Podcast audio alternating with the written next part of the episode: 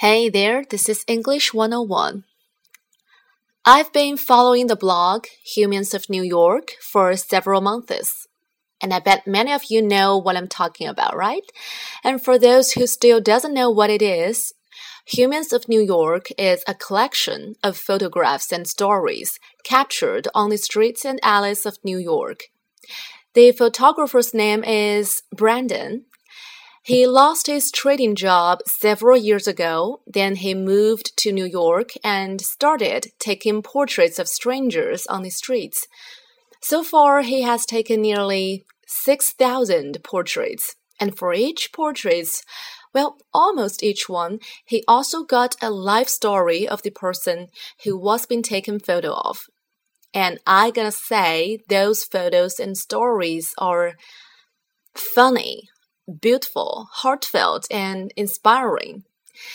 And now Brandon's blog has already got more than 4 million loyal fans. I still remember one photo in this collection. The guy in the photo looks kind of confused. And the story of this guy was that he um, ran away to California for a week without telling anyone because he wanted to remove himself from everything to see if he could work out some things in his head. But then he realized that it actually created more problems. He learned it doesn't really work that way. And then the photographer, Brandon, asked him, So, what do you exactly mean by saying it doesn't really work that way? The guy answered, he said, just that if you can't figure out your problems in your present circumstances, you're probably not going to figure them out by running away from them. So, this is the topic we're going to talk about today. Should we stay or should we leave? Well, I have this problem. I love my home and the people that compose my life, but I often find myself wanting to leave. I almost did once, but I stayed. And sitting in my bed six months later, I have come to realize that I made the right decision because deciding when to leave is one of the most important decisions you will ever make. Leaving the familiar behind has a particular attractiveness that can draw you in, fill your thoughts with possibilities and promises of what could be. And after all, all you need to do is give up everything you know. You construct fictional features for yourself and imagine how wonderful everything could be in your new life, free from the constraints of the past and the pressures of the present.